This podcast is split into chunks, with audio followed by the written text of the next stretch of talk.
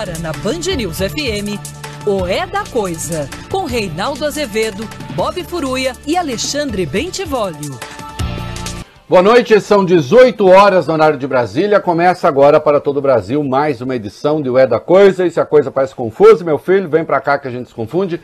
Milhões de pessoas acompanham o programa pelo Tile, mas você pode fazê-lo também pelas redes sociais, sempre Rádio Band News FM ou no aplicativo Band Rádios. Perdeu? Vai à minha página na internet, meu blog no UOL, www.reinaldozevedo.com.br e você encontra tudo lá. Ou então na nossa página na rádio. Não há como você ficar sem o É da Coisa.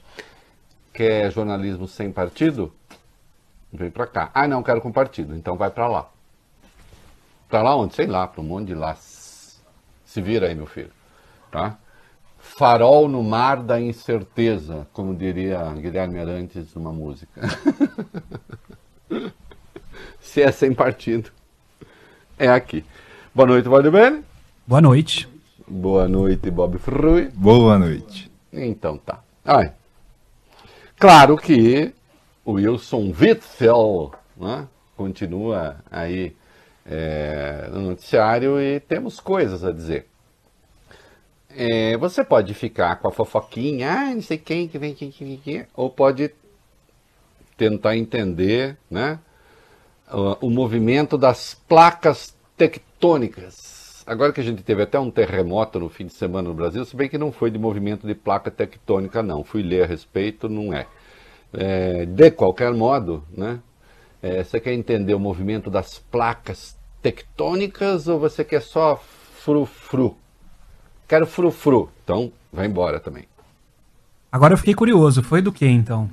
Ah, você de vez em quando você tem algumas falhas que vão, vão acumulando o que eles chamam de energia e, ela, e acaba havendo esse movimento aí dessa, nesta falha. Mas não é no limite da placa, porque o Brasil, na verdade, todo o Brasil está numa placa só. Uhum. Né? A coisa que mais próximo da, do limite da placa é Rio Grande do Norte, por isso que de vez em quando você tem ali alguns tremores, mas ainda assim a gente não tem nenhuma falha no Brasil, né? Então não tem. Por isso que nós não temos terremoto aqui, graças a Deus. Né? Já ao passo que quando você chega ali nos Andes, ali a coisa é diferente. Você tem a falha, né? Entendeu? Se tivesse uma vinheta momento geológico, eu soltava doido. Você sabe que ia fazer geologia, né? Não. É, eu ia fazer. Eu, eu peguei o manual para fazer geologia, na hora eu botei jornalismo. É... Muito bom. Diria o analfabeto, começa tudo com G.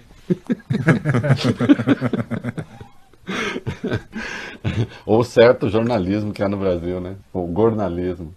Ah, olha aqui. É... Wilson Witzel foi afastado do governo do Rio. Ele recorreu ao Supremo. Nós vamos ver daqui a pouco um afastamento absolutamente ilegal se o Supremo vai decidir ou não de acordo com a lei, não sei. Nós vamos falar da lei. E também em nenhum momento, que fique claro, eu tenho um blog que existe desde 2006, nós estamos em 2020, portanto ele tem 14 anos, feitos dia 24 de junho. Em nenhum momento eu chego aqui e declaro que a pessoa é inocente e é culpada porque eu não sou juiz. Tampouco eu sou Deus. Eu deixo isso para essa gente que fica vomitando ódio por aí. Né? E não fazia isso nem no tempo do PT, nunca faço. O que eu faço é ver se o processo legal está sendo seguido ou não está sendo seguido. Tá certo? É isso. E sim, eu posso dizer, ah, os indícios são consistentes, não são consistentes, segundo aquilo que aparece nos autos, quando a gente conhece os autos. O problema é que se tornou moda no Brasil também nem a defesa saber do que a pessoa está sendo acusada, o que é um outro espetáculo que realmente clama aos céus. Né? É, este momento desse moralismo exacerbado que é no Brasil, então, com alguma frequência, o acusado não sabe do que está sendo acusado. Né? Mas tem gente que acha isso a quinta essência do direito. É, agora, eu posso verificar, aí sim, se o processo legal está sendo seguido ou não está sendo seguido. No caso do Wilson Witzel, que é uma pessoa detestável, que nem deveria ter sido eleita, e que, a meu juízo, deveria estar sendo julgado no Tribunal Penal Internacional, veja como a gente tem que falar tudo. Independentemente disso, ele foi afastado ilegalmente. E coisas estranhas estão acontecendo no Rio de Janeiro, em Brasília e adjacências. Mas há uma estranheza maior ainda. E esta sim é que interessa. Escrevi hoje de manhã, comentei aqui na Band News FM. O Witzel está lascado de duas maneiras. Eventualmente de três. Se ele fez safadeza, é a terceira. Mas com certeza ele está lascado porque ele resolveu comprar briga com o Bolsonaro.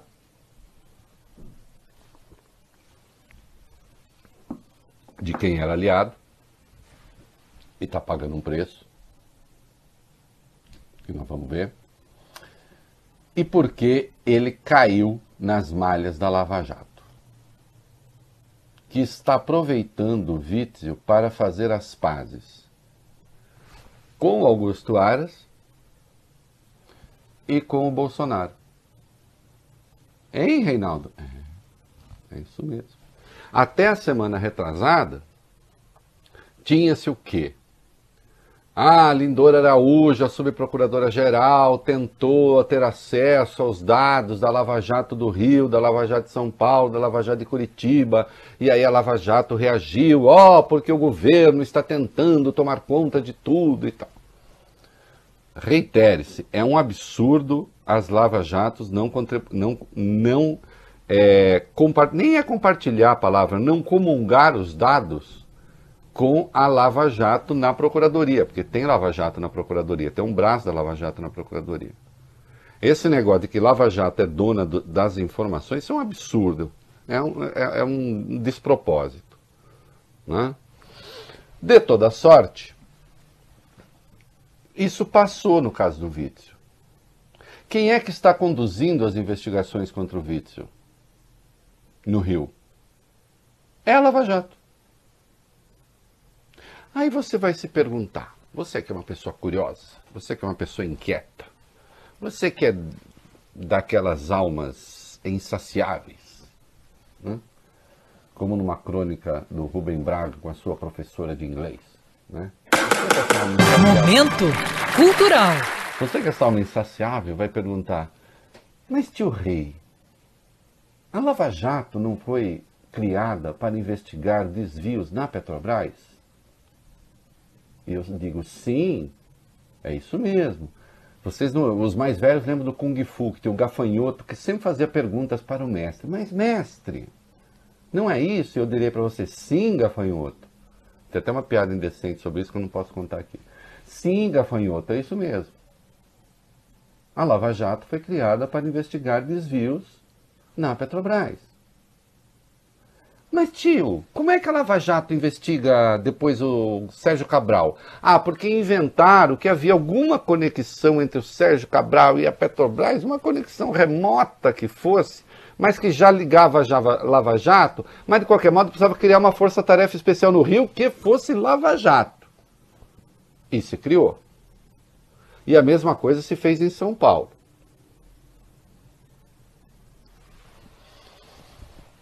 O que é que o Witzel tem a ver com Petrobras? Nada. Mas aí eles disseram, não, mas tem a ver com o esquema do Sérgio Cabral. E como o Sérgio Cabral tem um vínculo remoto lá atrás, com uma coisa que eles falaram que tinha com a Petrobras, então é Lava Jato. Então ficou com a Lava Jato. A Lava Jato substituiu na prática o Ministério Público Federal. Acabou, não tem mais Ministério Público Federal. Tem para coisas irrelevantes. Então, a Lava Jato está coordenando a investigação contra o Wilson Witzel. Por quê? Deus sabe. Deus sabe.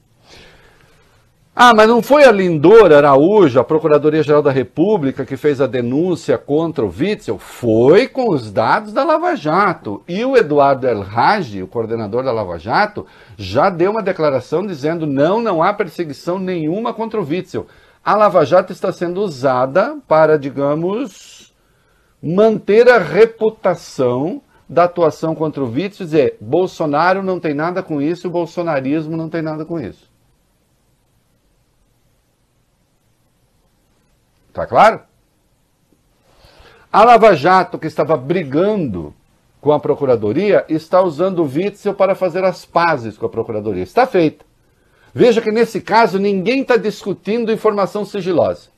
Tudo que a Procuradoria-Geral tem, o braço da Lava Jato na PGR, a Lava Jato do Rio tem, é uma troca de informações, está lindo, é um conúbio amoroso maravilhoso. Está tudo certo. Aí não tem problema. E a Lava Jato faz as pazes com o bolsonarismo. A extrema-direita da Lava Jato, que é um grupo de extrema-direita, se junta finalmente com a extrema-direita bolsonariana e vai em cima do Witzel. Ah, que era de extrema-direita? Era e é. Só que ele ousou ter voo próprio. E aí quebrou a cara. Ah, mas você não acha que ele fez sacanagem? Do que apareceu até agora, que diz respeito ao governador, parece mal explicado uma mensalidade que a, o escritório da mulher dele recebe de 15 mil de uma empresa que estaria implicada em desvios na saúde. Já que o escritório da mulher estava inativo, é o escritório de uma pessoa só, que é, que é ela, que é coisa de perto de 300 mil reais, todo. Só que agora vem uma avalanche de acusações a partir de delação, né? E da delação de um homem só, do ex-secretário da Saúde, que aí as coisas assumem proporções estratosféricas, como nós brincamos aqui. Né? 400 milhões, safadeza em todas as secretarias, ele ficaria com 5% de todos os contratos. Nem o Sérgio Cabral conseguiu fazer corrupção em todas as secretarias. Atentem para o curto prazo das investigações. E ele já está afastado. Uma coisa fulminante. Então, no pano de fundo, tem a Lava Jato fazendo as pazes, usando o Witzel para fazer as pazes com a Procuradoria-Geral da República e com o próprio bolsonarismo. Pelo menos a do Rio. Se a de Curitiba vai continuar fiel ou não ao Sérgio Moro, meu, meus queridos, aí vai depender muito do andar da carruagem. Né? O fato é que o caso do Rio serviu para reunir a extrema-direita. E o Witzel, o Witzel ficou numa situação muito difícil, nós vamos ver aqui. O Witzel tá, tá como num conto da Lígia Fagundes Telles, chama Venha Ver o Pôr do Sol. Momento Cultural. Eu acho que a expressão, depois o Vale o Bene confere para ver se tem, mas eh, tem um trecho lá que diz assim: Vivos e mortos desertaram todos. Né? E ficou sem nada. Porque a turma bolsonarista do governo já se pirulitou. Né? O vice já assumiu. O vice, que também é investigado, já assumiu, já está fazendo frufru para Flávio Bolsonaro e para o bolsonarismo. A Lava Jato está no pé dele. O STJ fez o que fez. E aí há desdobramentos. Porque eu acho que ele vai ser caçado pela Assembleia. E quando ele for caçado pela Assembleia, vai acontecer o quê? Nós vamos ver aqui também. Então, tadinho, vivos e mortos desertaram todos. Isso mesmo. Venha ver o pôr do sol. Ela fala. Venha ver o pôr do sol. Vivos e mortos desertaram Hã? todos. Vivos Tem e aí? Aham. Uhum. Ah, Eu muito falo. bem. E a estranha música feita das. Como é a estranha música feita das folhas secas trituradas sobre os pedregulhos. Estranha música feita das folhas secas trituradas sobre os pedregulhos. Tem? Tem. Tá aqui. Tá escrito. Tem? Os passos de ambos ressoavam sonoros como uma estranha música feita do som das folhas secas trituradas sobre os pedregulhos. Isso aí. Só esquecida do som. Estranha música feita do som das folhas secas trituradas sobre os pedregulhos. Veja, esse conto é muito bonito. Ô, Bob Furruia, Oi. o Witzel resolveu recorrer. Vamos lá. Resolveu, Reinaldo. A defesa do governador do Rio de Janeiro recorreu ao Supremo contra a decisão que o afastou do cargo. O pedido foi apresentado pelos advogados no último sábado e o recurso chegou hoje ao gabinete do presidente da corte, o ministro Dias Toffoli. Na argumentação, eles questionam a decisão monocrática do ministro Benedito Gonçalves, do Superior Tribunal de Justiça. Detentores de foro no STJ, os governadores são processados pela Corte Especial do Tribunal, colegiado composto pelos 15 ministros mais antigos da corte. Para a defesa do governador, o afastamento do cargo só poderia ter ocorrido sem que o- uma denúncia tenha sido antes recebida pelo colegiado. Lembrando que a Corte Especial se reúne para analisar a decisão de Gonçalves na quarta-feira. É, Você tem o direito de saber. O afastamento foi ilegal. Atenção. O artigo 142 da Constituição do Rio de Janeiro, a exemplo de outras constituições de Estado, prevê que um governador só possa ser afastado com é, a autorização da Assembleia. Em 2017, numa ação direta de inconstitucionalidade, 5.540, o Supremo, a meu ver, erradamente, por nove votos a dois, decidiu que não precisa haver a concordância da Assembleia. Presta atenção no que o Supremo decidiu. Não precisa haver a, haver a concordância da Assembleia para afastar o governador. Aí dirá o apressadinho. Mas então o Benedito está certo. Não, porque nessa decisão o Supremo não afastou uma coisa. É preciso que haja aceitação da denúncia. E não houve denúncia. Ainda. O governador nem foi ouvido. Entenderam? Havendo a aceitação da denúncia, e aí tem de ser pela Corte Especial, que são 15 ministros, portanto, pelo menos oito votos, e nunca um ministro sozinho. Aí o Supremo tomou outra decisão ma- amalucada, a meu ver. O, TJ, o STJ pode ou não afastar o governador. Depende de cada caso. Pode ir lá ver. ADI 5.540. Que também é uma decisão esdrúxula. Porque você vai, a depender, como diria Goethe, das afinidades eletivas, você afasta ou não afasta. Momento cultural. Por que, que num caso afasta e no outro não afasta? Que sentido faz isso? Então, primeira coisa, errou o Supremo ao desprezar um, um- um dispositivo da Constituição Estadual que repete, aliás, o da Constituição Federal. O presidente só não pode ser afastado com a concordância da Câmara? Que mal há em que a Constituição Estadual repita a federal? Eu não vejo nisso um mal, eu vejo nisso um bem. Mas o Supremo foi lá e se meteu. As horas em que o Supremo se mete sem dever. Depois toma essa outra decisão esdrúxula. Aí fica a cargo de cada, de, de, de cada caso. O STJ vai definir cada caso se afasta ou não afasta.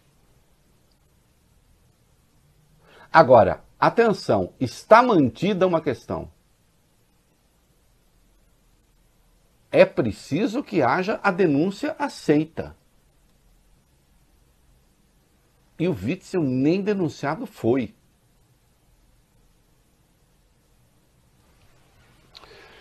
A decisão caberá, do recurso do Witzel ao Supremo, caberá ao Dias Toffoli, porque como há uma, vai se caçar uma liminar monocrática, tem que ser o presidente do tribunal a decidir. E na semana que vem, a Corte Especial do STJ vai avaliar o caso, a decisão do, do ministro Benedito. Note, essa corte, eu não tenho dúvida de que a Corte Especial não vai rever a decisão. Mas ela continua ilegal. Não é porque a Corte vai referendar, caso referende, que ela não continua ilegal. Porque não houve nem apresentação da denúncia. Portanto, eu espero que antes da Corte decidir, eu não sei o que, que o Toffoli vai fazer, tem de caçar essa liminar. Tem que devolver o mandato ao Witzel que já está danado. Já era. Que aí é uma outra decisão. O Alexandre de Moraes caçou uma liminar concedida pelo Dias Toffoli que tinha suspendido, não é tinha suspenso, não. Suspender tem duplo particípio. Que tinha suspendido o rito do impeachment, falando para formar uma outra comissão. O Alexandre de Moraes caçou e disse: não, vale a comissão que está lá. É claro que o Witzel vai ser caçado pela Assembleia. Alguém tem alguma dúvida? Vai ser caçado. E quando eu digo que vivos e mortos desertaram todos, e ele ficará só ouvindo o estranho som das folhas secas sobre os pedregulhos, por que eu falo isso? Porque assim que ele for caçado, ele perde o foro especial. Aí não é nem STJ segundo a regra do jogo, ele vai para a primeira instância. Certo? Que é o que prevalece no Supremo hoje. Indo para a primeira instância, ele vai para a Justiça Estadual ou para a Justiça Federal? Se ele for para a Justiça Estadual, ele vai para uma Justiça Estadual que já estará sob os eflúvios do bolsonarismo, ou como eu brinquei hoje no blog, sobre. Eu fiz um trocadilho, eu fiz um trocadilho, Vólio Beni, sobre os eflávios do bolsonarismo na Justiça Estadual. E se ele for para a Justiça Federal, que é o que eu acho que vai acontecer, porque a Lava Jato é que está tomando conta do caso, ele vai cair na vara, muito provavelmente, do Marcelo Bretas o juiz bombadão. Aí alguém dirá, uai, mas eles eram amigos. Tanto é que o Marcelo Bretas liberou até um depoimento de um ex-secretário de Eduardo Paes acusando Eduardo Paes sem prova nenhuma. E contra o que os delatores diziam, há três dias da eleição, que ajudou o Witzel. Tem foto dos dois de mãozinha dada dentro de um avião em outros eventos sociais juntos. Mas isso acabou. Na briga do Witzel com o Bolsonaro, quase escapa o apelido.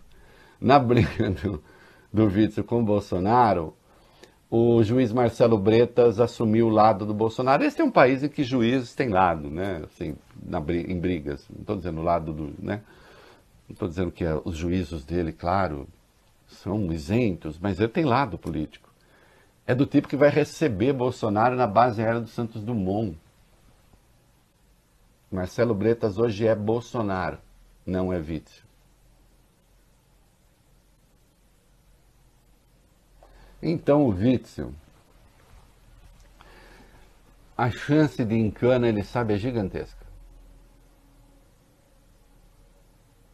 E eu chamo a atenção de vocês para a desordem que vai tomando conta do processo legal no Brasil. Olha a bagunça. E vai ser disso para pior. E vai ser disso para pior. Porque, a meu juízo, o ministro do STJ toma uma decisão que jamais poderia ter tomado. Aliás, o ministro do STJ que já foi acusado pela Lava Jato, diga-se de passagem. Né? Depois não se comprovou e tal, mas a Lava Jato avançou em cima do STJ como de nenhum outro tribunal. Espalhou susto ali no, no STJ. Hoje o STJ é um tribunal que decide, em muitos casos, é uma decisão de pessoas assustadas, de pessoas com medo. Não estou dizendo que seja o caso, estou falando de maneira genérica. Então já toma uma decisão absolutamente esdrúxula. Sobre uma figura que, por sua vez, é detestável, que não inspira solidariedade de quase ninguém. Mas, por outro lado, é uma agressão ao devido processo legal brutal. Quando a gente vê quem assume o lugar do Witzel é uma figura absolutamente alinhada com o presidente da República, que nós vamos ver já em seguida aqui uma informação muito interessante. Ao mesmo tempo, o governador está sendo investigado por uma força-tarefa que não foi instituída com esta finalidade e que usa essa investigação para se aproximar da PGR, para se aproximar do próprio governo federal.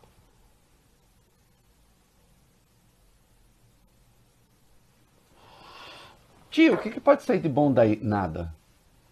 Nada. Daí não sai nada de bom. Só sai coisa ruim.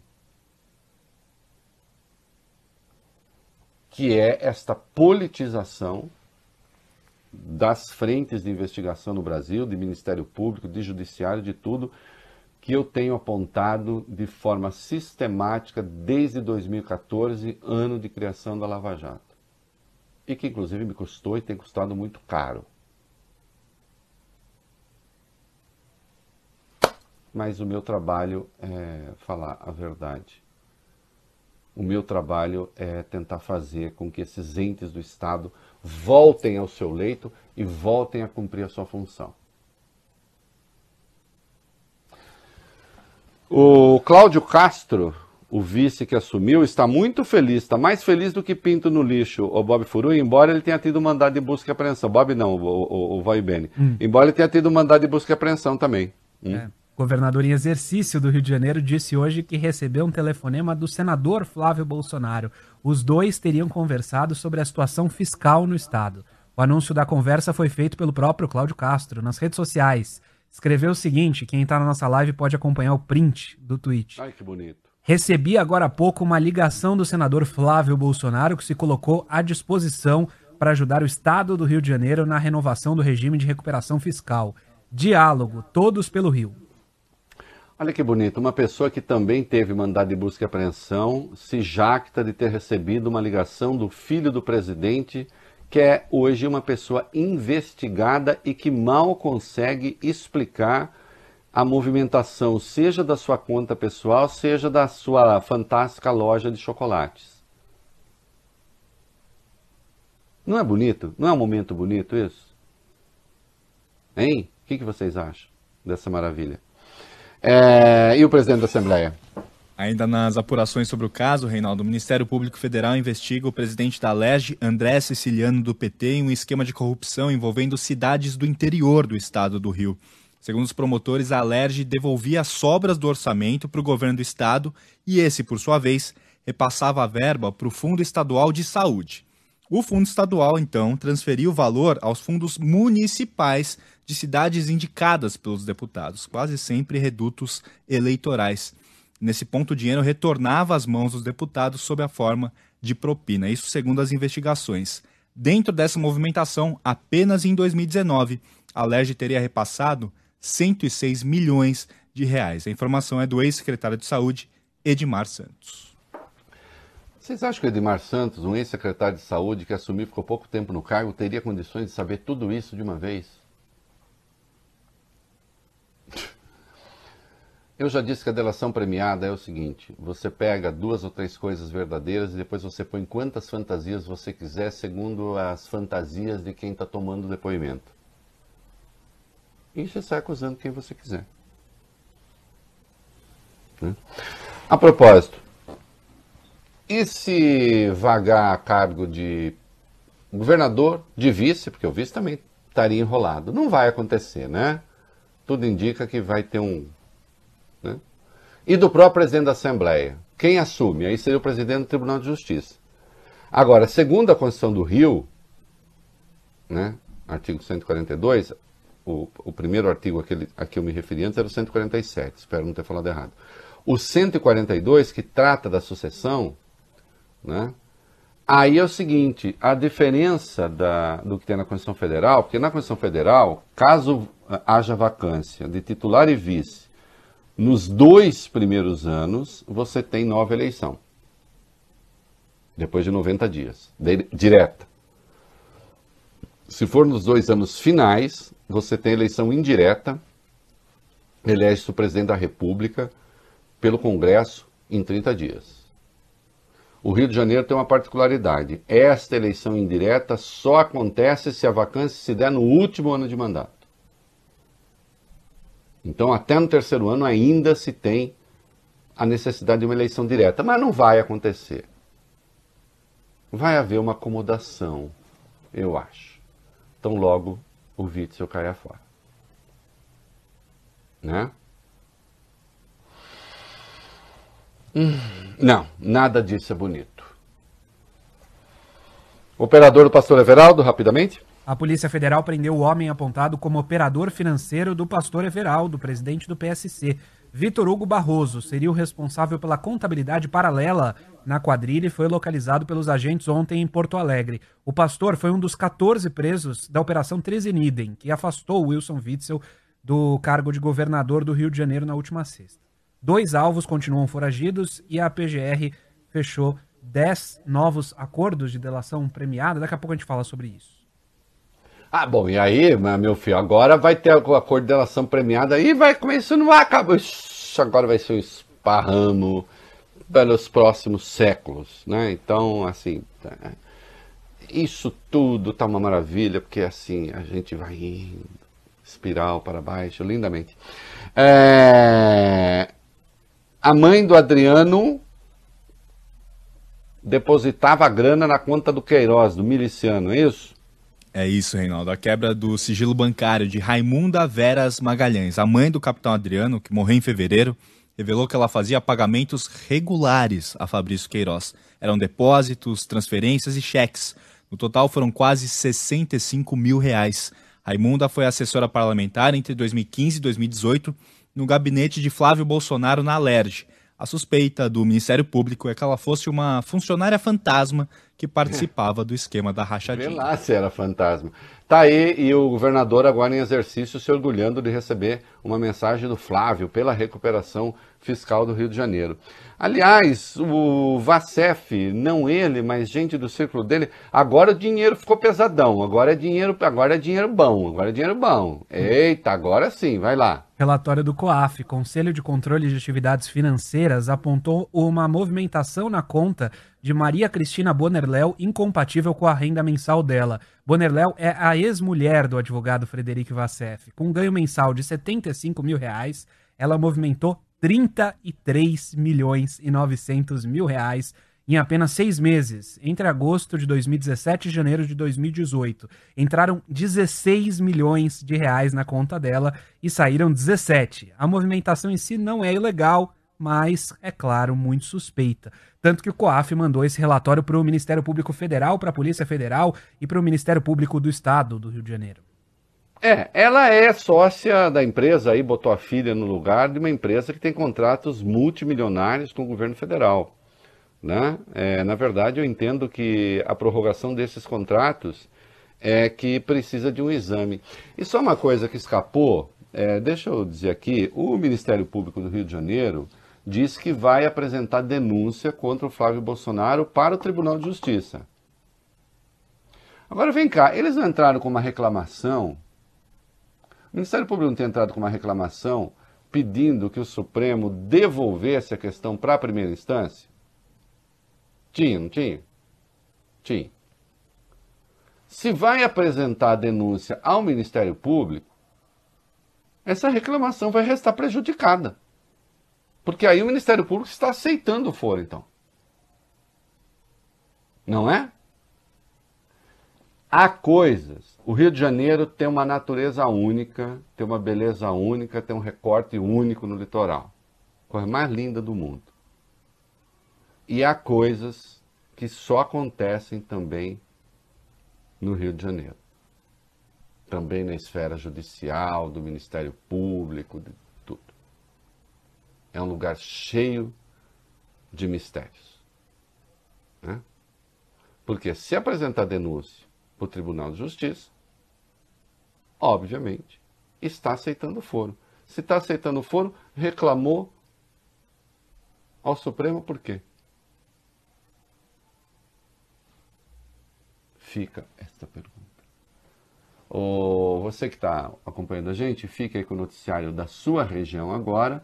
O É da Coisa continua na internet, no aplicativo, e daqui a pouco a gente junta tudo outra vez. Tadinho do Vício. Vivos e mortos desertaram todos, inclusive a lei desertou. Né? A dos vivos e a dos mortos. Né? Muito bem, nós estamos de volta no Dial para São Paulo, aplicativo redes sociais URP et. É, temos falado de eleições municipais aqui, da eleição de São Paulo, sempre que possível. Quem é que falou com a Band News hoje? O pré-candidato do PSOL à Prefeitura de São Paulo, Reinaldo, Guilherme Boulos, ele afirmou que o primeiro ato no governo, caso vença a eleição, será a criação de um programa de renda básica. O líder do MTST, o Movimento dos Trabalhadores Sem Teto, foi o sétimo pré-candidato a ser entrevistado aqui pela Band News FM. Ele prometeu que logo nos primeiros dias de mandato assinará vários decretos.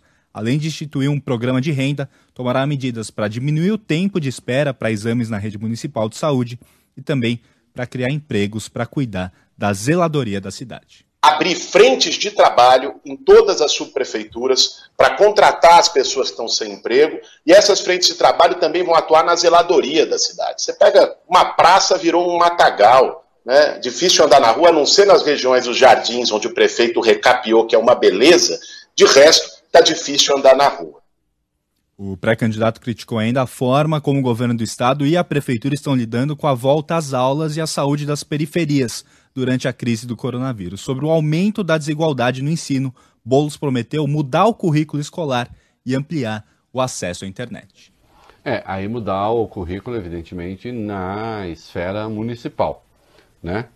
É, bom, tá aí, a gente tem dado a proposta dos candidatos, né? Essa é a proposta do senhor Guilherme Boulos. E eu, companheiro, eu tô num sinuca de bico. Não sei direito o que, que eu faço, não sei. Tô, tô meio quieto aqui, viu, vai bem. Tô, hum, tô, sim. Não sei o que eu vou fazer, não. É. Tá todo mundo deixando meu saco com esse negócio, eu só quero namorar, pô. que é justo também, né? É nessa altura. Ainda é. falando em bolos, o pré-candidato. Eu querer namorar essa altura também é um espetáculo, né? É, demais. É. Mostra um vigor, né? O pré-candidato do PSOL à prefeitura teria causado mais uma baixa na campanha de Gilmar Tato do PT. Próximo a Bolos, o ex-presidente Lula estaria relutando em apoiar abertamente Tato. Lula tem uma gratidão imensa a Bolos, principalmente porque o líder da Frente Povo Sem Medo organizou vários atos contra a prisão do ex-presidente entre abril de 2018 e novembro do ano passado. Apesar disso, muitos petistas garantem que Lula ainda vai entrar na campanha de Tato. Segundo eles, o ex-presidente é muito partidário e não tem relação pessoal que se sobreponha a isso. Bom, eu já disse, né? Se eu fosse de esquerda, os esquerdistas que se virem que não está fazendo sentido, não está fazendo sentido. Mas, né? Aí eu acho engraçado que o Lula dê entrevista de vez em quando diz: não, o PT pode abrir mão de ser candidato em 2022. Pois é, né, presidente? Não consegue abrir mão de uma candidatura na Prefeitura de São Paulo. Né? Mas, enfim. É, vocês são petistas, vocês que se entendam, né? O que não é o meu caso. Primeiro dia das convenções, vai lá. Começaram hoje, Reinaldo. Dá tempo sim. E logo hum. no primeiro dia, o PSL deve anunciar a candidatura da deputada federal Joyce Hasselman. E o PSD vai oficializar o nome de Andréa Matarazzo. Os dois eventos serão virtuais. A maior cidade do país, São Paulo, tem até o momento 17 pré-candidatos a prefeito. Lembrando que o prazo para que os diretórios municipais realizem as convenções vai até o dia 16 de setembro. Republicanos adiou para a data limite a convenção para oficializar a pré-candidatura do deputado federal Celso Russomano existe a possibilidade dele surgir como vice em alguma outra chapa. É, aí o Russomano é aquilo de sempre, né? Fica aí, não sabe se lança candidatura própria, se vai ser vice do, do, do Bruno é, é, Covas. Por outro lado, Bruno Covas também pensa, tal, tem um certo flerte com a Marta Suplicy. Bom, vai ser quanto tempo, Falbini? 15 segundos. Vai ser a eleição, a disputa mais fragmentada que eu me lembre da história de São Paulo. Né? Pode acontecer tudo. A parte ruim é que pode ir para o segundo turno, eventualmente, duas pessoas com percentagens é, inexpressivas. Né? Isso não é bom, porque depois tem que fazer alguns conluios ali para o segundo turno que não resulta em coisa boa. Isso aí. Pois é, e hoje era a data limite para apresentar a proposta orçamentária. Yeah, yeah, não tem renda mínima por enquanto. É, é, faltou dinheiro, né? E tem aí o valor do mínimo. Vamos lá. É, Reinaldo, o governo entregou hoje ao Congresso a proposta de orçamento do ano que vem. No texto, o executivo propôs um salário mínimo de R$ 1.067 para o ano que vem, valor que representa um aumento de R$ 22,00 em relação ao salário atual de R$ 1.045. Isso representa uma alta de 2,09%, ou seja, sem aumento real, já é o segundo ano com reajuste apenas da inflação o valor é menor do que os 1.079 que chegaram a ser previstos na LDO, encaminhada em abril pelo governo. O motivo é a redução na projeção para a inflação, que é medida, nesse caso, pelo INPC. É, lembrando que o salário mínimo veio tendo ganhos acima é, da inflação sistematicamente desde o governo FHC. Né? O PT inventou que era a partir do governo Lula, mas não era, já desde o governo FHC. E isso, na verdade, foi um dos fatores aí que ajudaram a incentivar bastante o mercado interno. Claro que isso também deu alguns problemas, especialmente na administração é, das cidades, porque aí o salário mínimo é, elevado em muitas cidades acabou resultando ali em problemas para essas cidades. Agora, de maneira geral, isso ajudou sim a aquecer o mercado interno, isso ajudou sim a aquecer o consumo. É, o aumento acima do mínimo foi uma, na prática, uma das políticas sociais que tiveram efetividade no Brasil, porque você tem muita gente no país que ganha o salário mínimo. Né? E agora o mínimo tem sido comprimido ali né, para tentar conter também gasto público, em razão do fato de que a administração pública, em muitos casos, paga o salário mínimo e também o salário mínimo usado como indexador muitas vezes em muitos casos. Né? E Renda Brasil? E Bob Furuia que estava de olho no Renda Brasil para complementar ali a sua renda ah, e tal, não vai ter. Não vai ter, Reinaldo. A grande, especa... a grande expectativa do texto Ia entregue... comer sushi com renda mínima? Não, ah, não, não tanto. Também não gosto. É. Enfim, é. girava em torno do programa Renda Brasil que vai substituir o Bolsa Família e ele não foi anunciado, não consta nem na proposta. A matéria enviada hoje ao Legislativo só trata dos programas sociais que já existem. Nos bastidores, o presidente Jair Bolsonaro afirma que só deve decidir sobre o novo programa no último momento. O ministro da Economia, Paulo Guedes, ainda não apresentou uma proposta possível, que fique acima dos 300 reais por mês. É, no, no, momento possível, eu quero saber o seguinte: apresentar a peça orçamentária, vai propor que revisão do orçamento? Vai, o quê? Né? Não tem, não tem de onde tirar. É simples assim. Né? Vai ficar difícil. O... E também deram uma mudançazinha ali no Código da Educação. É, resolveram não passar vexame, vai. É, o governo federal manteve no projeto de lei orçamentária anual encaminhado ao Congresso uma previsão de gastos maiores com educação do que com o setor de defesa no ano que vem. Segundo a versão final dessa proposta, em 2021 serão destinados 144 bilhões 538 milhões de reais educação e 116 bilhões 127 milhões de reais ao Ministério da Defesa, ambos valores maiores do que os gastos de 2020. A proposta divulgada pelo Ministério da Economia indica um aumento de 1 bilhão 178 milhões de reais para o setor de defesa e de 1 bilhão 702 milhões de reais para a educação pública. Se forem levadas em consideração apenas as despesas discricionárias ou não obrigatórias, o orçamento do Ministério da Defesa vai ter uma alta de 928 milhões de reais no ano que vem e o do Ministério da Educação de 276 milhões. A milicada tá com tudo nesse governo e não tá prosa. É, não, tá prosa. Tá, tá, muito prosa. Eles não param de falar um minuto. é, não, eles estão bem, eles estão bem. Quer ver uma coisa aqui? É, é que infelizmente eu vou ter que dizer para vocês o que eu não queria, mas vou ter que dizer. é, sobre teto, né? Que a milicada, a milicada quer ganhar acima do teto, né? Vai, falei. Também, Reinaldo. Uma reportagem do jornal Estado de São Paulo revelou que o Ministério da Defesa conseguiu uma autorização para que integrantes das Forças Armadas com cargo no governo acumulem remunerações acima do teto do funcionalismo, hoje de R$ 39.300. De acordo com a Advocacia Geral da União, os militares podem receber os dois salários, o da carreira e também o do governo, caso nenhum deles ultrapasse o teto. A autorização foi dada no mês de abril, quando a AGU ainda era comandada por André Mendonça, hoje ministro da Justiça. O sucessor dele, José Levi, suspendeu a medida por causa do estado de calamidade e da crise do coronavírus. Apesar disso, outros ministérios, como da Cidadania, já formularam consultas ao órgão sobre como proceder os pagamentos. Isso porque o parecer da AGU beneficia não só os militares, mas todos os servidores do governo que recebem salários de duas fontes diferentes. O Ministério da Economia tenta barrar a iniciativa. O da Defesa, por sua vez, argumenta que o aval corrigiria distorções. Sabe o que é chato? Tem uma decisão do Supremo em 2017, de que foi relator o ministro Marco Aurélio, tomada por 9 a 1, que permite isso. É. Permite que cada salário seja tomado individualmente para efeito de teto. Então, na prática, a depender da circunstância, o sujeito pode receber só de dois salários até 66 mil. Pouquinho mais, porque o teto é 33 mil e alguma coisa. Né? Eu considero um equívoco. Considero um equívoco. Acho uma decisão errada.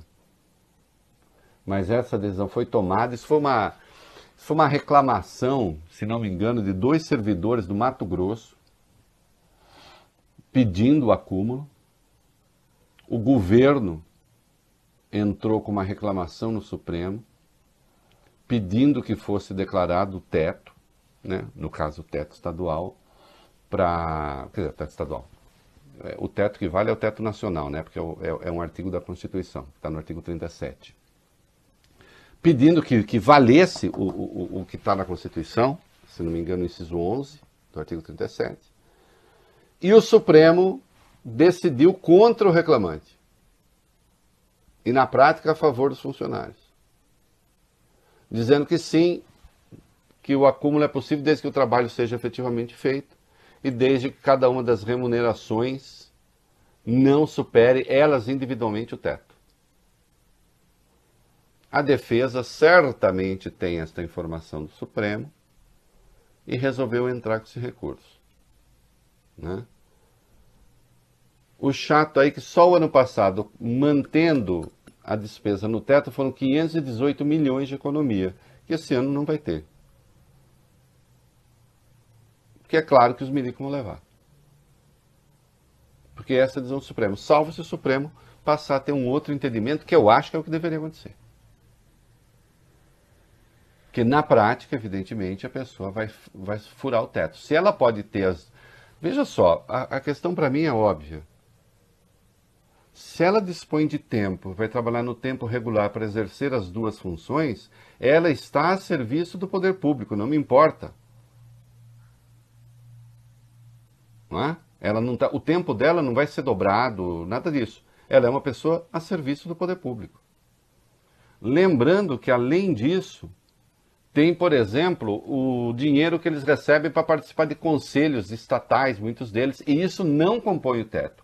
Isso é fora do teto. Então é aí que a coisa fica ruim, entendeu? Porque quando se trata de funcionário público simplesinho, você vai lá e aperta o torniquete, você vai lá, aperta o parafuso. Quando vem para esses salários mais altos, aí né, tem-se até o exemplo do, do, nosso astronauta, ministro da Ciência e Tecnologia, como é que chama ele lá? O... Fugiu o nome. Alô? Oi. Vocês lembram? Oi, gente. Sim, Vocês sim. lembram o nome do ministro da Ciência e Tecnologia? Marcos, Marcos Pontes. Nosso Marcos astronauta. Vocês estavam me ouvindo? Sim. Hum, Eu tô tão sonolento assim? o, o Marcos Pontes, ele, ele hoje tem 14 mil do salário cortado. Caso vigore o acúmulo, ele vai ganhar coisa de 50 e poucos mil reais.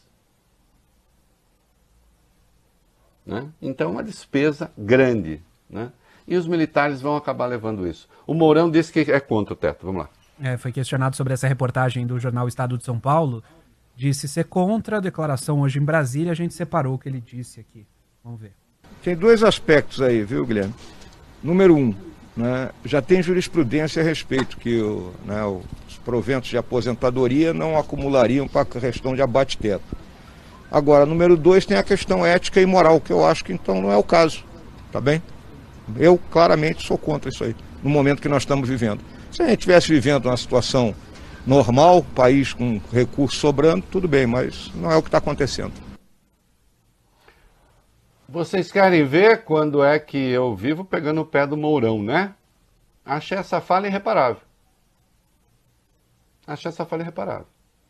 Se não, a jurisprudência do Supremo diz que sim, pode, tá aí, é verdade. Eu acabei de falar dela. Agora, do ponto de vista moral, não. E as questões morais existem. E esses caras da reserva não são obrigados a trabalhar no governo eu considero indecente reivindicar ganhar acima do teto. Só isso. Pode? Pode, mas não deve. Apóstolo Paulo, posso tudo, mas nem tudo me convém. Não é isso? Então, apliquem o apóstolo Paulo. Posso tudo, mas nem tudo me convém. É isso aí, vamos começar. Muito bem, mega operação contra o PCC. Vai lá. Polícia Federal, Reinaldo, deflagrou hoje uma mega operação contra o primeiro comando da capital, batizada de Caixa Forte 2. Ela envolve cerca de 1.100 agentes que cumprem 623 ordens judiciais, sendo 422 mandados de prisão preventiva e 201 mandados de busca e apreensão. De acordo com a PF, todos os mandados foram expedidos pela segunda vara de tóxicos de Belo Horizonte, que também determinou o bloqueio de até 252 milhões de reais dos envolvidos. As autoridades informaram que estão atentas a possíveis retaliações que podem ser feitas pela organização criminosa. A PF afirma que a Caixa Forte 2 é a maior operação no combate a facções criminosas já realizada no país. Bom, tudo indica que, entendo essa dimensão, é mesmo. E, obviamente, já tardava. Agora, vamos ver também quanto disso é fantasia, quanto disso é realidade. Espero que seja realidade. Né? É, o combate a esse tipo de facção se faz absolutamente necessário. E tão importante quanto combater as facções é também combater a milicianização do país, que hoje é tão ou mais grave do que as organizações criminosas. A rigor mais, porque o PCC continua a ser marginal, está fora do Estado, embora aqui e ali a gente já tenha notícia de pessoas ligadas à organização criminosa que se candidatam e se elegem. E não é só em cidade pequena, não. Então, é grave. Agora, a milícia tem uma gravidade ainda maior, porque aí ela é formada, não raro, por quadros que têm vínculos com a polícia, de ex-policiais a atuais policiais, de modo que a força de segurança que serve ao Estado está infiltrada pelo crime organizado, porque é crime organizado também. Vamos cobrar deste governo depois uma operação nesta dimensão para pegar também as milícias. O problema é saber se este governo tem autonomia para isso. Tem? Eu acho que não. O que mais? As investigações mostraram que o PCC trabalha com uma espécie de tabela de pagamento para os membros do grupo. É uma espécie de mesada, espécie de salário. Os valores mais altos são pagos para quem já assassinou algum policial militar ou agente público. A Polícia Federal não confirmou se Marcos Williams Erbas Camacho, Marcola, apontado como o líder, o chefe do PCC, está entre os investigados da operação. Informou, no entanto, que toda a cúpula da organização criminosa está sendo investigada e Marcola está preso em Brasília. A menos que o Marcola tenha sido instituído do comando do PCC, né? É, coisa que obviamente não admite, mas coisa que é dado como certo pela polícia, a menos que isso tenha acontecido, evidentemente ele é um investigado por força de consequência. Né? Até onde se sabe, ele seria o número um do PCC. Por que não estaria sendo investigado? Né?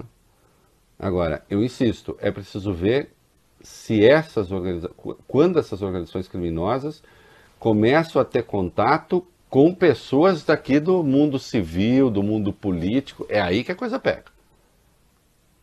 Né? Não pode uma operação de esmagamento do PCC ficar restrita a bandidos que estão na periferia ainda que perigosos.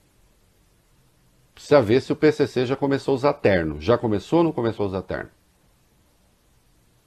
A milícia já começou. E às vezes é tarno caro. Hum? É, dá tempo ainda de falar do 19 ou deixa para depois? Pode ser daqui a pouco? Pode, o general Braga Neto, o senhor manda. Ah, eu não acho que a verdadeira voz do Brasil esse babaca, não. Vai embora daqui, meu filho. Vai lá, vai encher o saco de outro. Oh. Não acha? Tá fazendo o que aqui? Né? É, procurar, vai procurar essa turma, né? Ah, eu quero baba. Não é aqui, aqui não tem baba.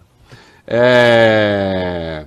O... Oi, eu não sou bandido, mas se um dia for bandido, hum. eu vou querer ser que não daria um mestre, assim, uma pessoa amada, um bandido amado pela lei. Uhum. Um bandido assim que tem. Olha, gente, que beleza, viu? Hum. O juiz federal Marcelo Bretas, Reinaldo, concedeu liberdade provisória e sem uso de tornozeleira eletrônica. É, tornozeleira atrapalha, gente. É, é, é, não dá nem pra falar que é pesado, né? Mas enfim. Hum. Dario Messer. eu eu também não, mas eu imagino, pô, eletrônico. Dario Messer, que neste mês fechou um acordo de delação premiada. É um delator premiado da Lava Jato do Rio. A decisão foi proferida em recurso do Ministério Público Federal que sugeriu a Bretas que substituísse as prisões preventivas contra o doleiro, incluindo domiciliar, pelo uso de tornozeleira eletrônica e outras medidas cautelares. Messer cumpre prisão domiciliar desde abril por ser do grupo de risco da doença do coronavírus, sendo beneficiado por decisão do próprio Bretas, mantida pelo Superior Tribunal de Justiça. Como a justiça gosta desse doleiro? É uma coisa nem, nem, olha, nem tornozeleira. Então vamos lá. Esse doleiro é aquele que diz que o Januário Paludo, membro do Ministério Público, recebia 50 mil dólares para manter por mês para protegê-lo. A procuradoria nem, ó, nem sequer investigou. Mas peraí, se esse cara disse isso na delação e eles disseram não tem prova nenhuma, isso não compromete a delação dele? Deveria. Não, não compromete nada, ao contrário. Pelo visto, parece que isso é um ativo. Tanto é que agora ele, ele nem tornozeleira ele vai ter. Também disse que a turma lá da Globo, os Marinho, receberam, faziam um negócio com dólar. Ah, também não tem prova. Mas isso também não deveria comprometer a, a situação dele? Como é que ele está acusando com essa sem prova? Não, não compromete, ao contrário. É aquele que fez a delação. Ah, um bilhão! Já desmoralizei aqui essa história, né? Dinheiro bloqueado no Paraguai, dinheiro bloqueado no Brasil, que é tudo bens, na verdade.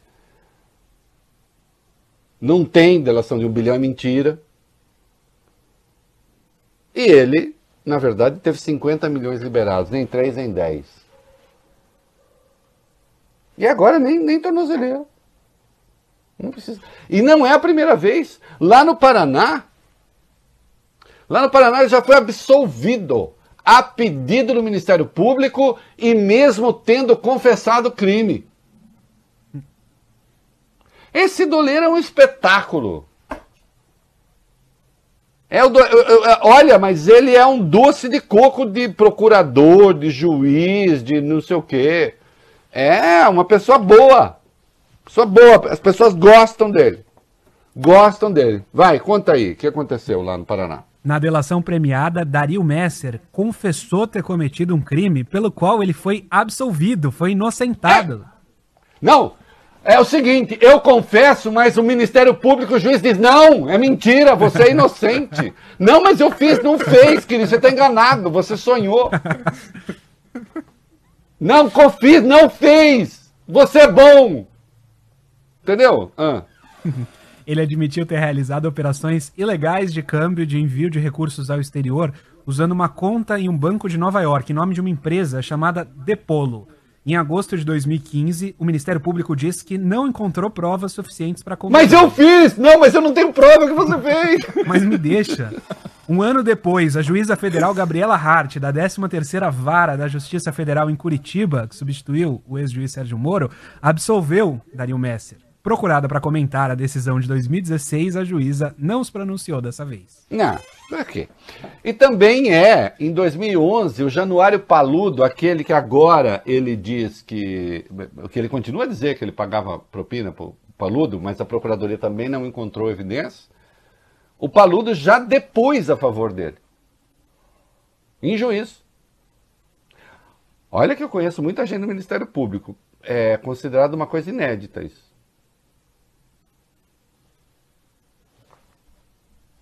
Você está sugerindo alguma Eu não. Eu só tô, eu tô, quero dar os parabéns pro, pro, pro Dario Messa. Hein? Doleiro dos doleiros. Agora ele entregou uma lista, né? Ele entregou uma lista. Vão escolher da lista quem é que vai ser investigado, quem não vai? O Paludo nós já sabemos que não. Não vai. Ah, tem prova. Turma da Globo acho que também não. Também não tem prova é, que eu saiba, não tem prova de ninguém. Que prova? A pessoa ficou cedendo recibo de operação?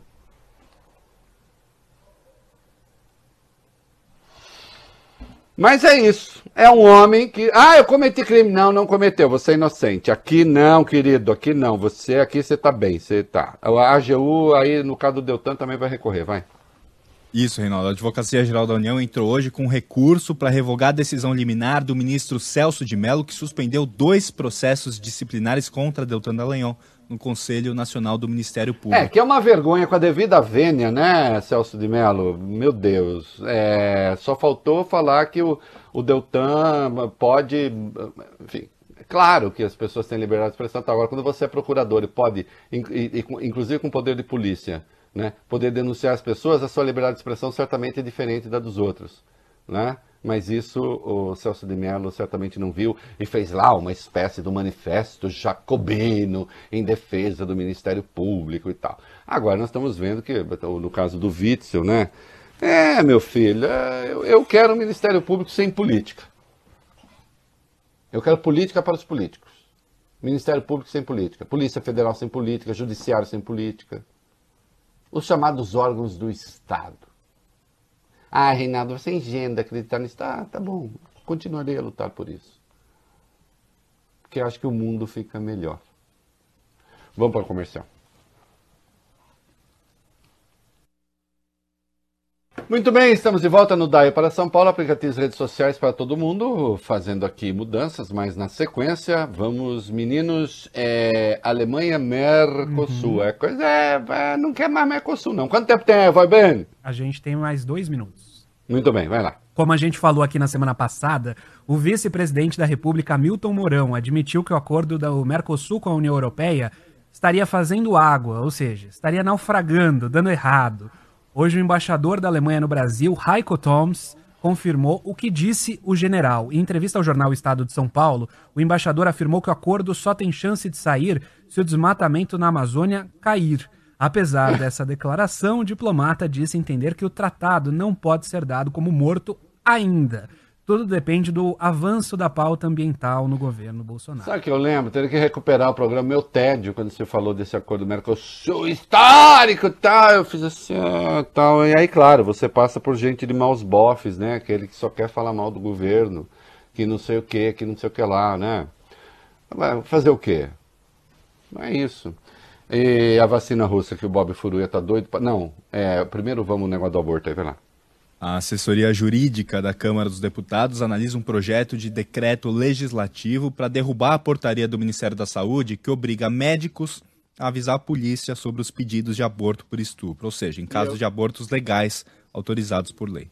E eu espero que faça isso mesmo. Isso é um absurdo daquele burocrata búlgaro que pensa ser ministro da Saúde. Sim, eu estou falando do Pazuello, né, que deveria voltar para o quartel correndo. Dá tempo ainda de falar da vacina, vacina russa que o Bob vai tomar? Dá sim. Tá ansioso aqui, Bob Furuia. O governo da Rússia anunciou hoje que o primeiro lote de vacinas contra o coronavírus deve ser entregue já em setembro. A expectativa é que 30 mil participantes recebam a vacina e outros 10 mil uma versão placebo. A fase 3 dos testes começa a partir de amanhã. E segundo o ministro da Saúde do país, Mikhail Murashko, a vacinação em massa tem início marcado para outubro. No entanto, não vai ser obrigatória, será voluntária. E aí, vai encarar, Reinaldo? Já é mês que vem. E amanhã já é setembro. Toforovski! né? Eu, inclusive, eu tenho alguns candidatos que eu quero botar lá na fila para tomar vacina. Né? Para algumas pessoas que tem que ser obrigatória. Ah, eu né? tomo. É, meu filho. Acabou, né, Vale Bem? Acabou. Estamos de volta já no nosso finalzinho, nosso bloco terminando aí. E é- é, agora é o Bob, um homem que foi batizado no fogo, que foi feito com fogo. Né, Bob Furuia? Que, que mais? Mais ou menos. Mas Mais vamos lá. Os advogados da família Você já de. foi melhor, hein, Bob Furuia? A idade, né? filho, com o tempo. Os advogados da família de Anderson do Carmo, assassinado a tiros na porta de casa no ano passado, encaminhou uma petição ao presidente da Câmara, Rodrigo Caminhada, Maia. é, ficou, acabou ficando um erro aí. Não, não. Advogados encaminharam. É. Oi? Você falou os Ah, advogados. não, é porque eu troquei, na verdade, não troquei o verbo, Bob Furuia. Ah, perdão. Solicitando o afastamento da, da deputada federal Flor de Lis. Ela foi apontada como a mandante do crime, mas não pode ser presa devido à imunidade parlamentar. Olha, tem um monte de gente falando boçalidade aí, dizendo assim, ai, que absurdo, essa flor de lis, olha, tem que acabar com a imunidade. Deixa de falar porcaria, né? Esse negócio de que você pode prender. É claro, primeiro, veja só, as evidências todas apontam que esta senhora é a mandante, né? Do assassinato do ex-filho adotivo que depois era genro e que depois virou marido. É, os conservadores brasileiros realmente têm um zelo pela família brasileira, é de tal sorte, o Bob Furuia, que a pessoa tem tanto zelo pela família que aí quer que o filho seja ao mesmo tempo é filho, é genro e é marido. Para ficar tudo em família. Né? Difícil isso, hein? Isso. E de vez em quando ainda parece que tinha umas ciscadas. Assim, não sei. Cisca. é, é, é. Boa expressão. É, é. A TV Globo teve acesso a um depoimento das investigações sobre a deputada Flor de Lis e a morte do pastor Anderson do Carmo. E de acordo com a testemunha, a parlamentar já teria oferecido sexualmente uma das filhas para pastores estrangeiros, como uma Isso, espécie de então. boas-vindas. Isso. A família brasileira, né? Família Sim. brasileira, família conservadora, né? Uhum. É, em nome de Jesus. Mas todo mundo é contra aborto. Bom, contra aborto eu também sou, mas só que eu tenho outra moral que eles não têm. É, pelo menos o aborto generalizado, né? É, mas essa gente é a favor da família. Tudo bonitinho ali, né? É, e tem gente falando contra é, esse negócio do, do deputado não poder ser preso. A hora que você puder prender um deputado sem que você tenha condenação judicial, você simplesmente destrói o voto. É claro que eu espero que a Flor de Lis seja condenada e, sendo condenada, ela perde o mandato. Assim como ela pode, por quebra do decoro, também perder o mandato. Agora, esse negócio de querer prender deputado, tem um monte de imbecil por aí. Aliás, tem, tem, tem um que é o rei da imbecilidade. O negócio é o seguinte: precisa, olha, gente, é, se beber, não escreva. Porque o cara se esquece, inclusive, de consultar a lei. De entender a natureza da imunidade parlamentar, que não existe só no Brasil, existe em todas as democracias do mundo.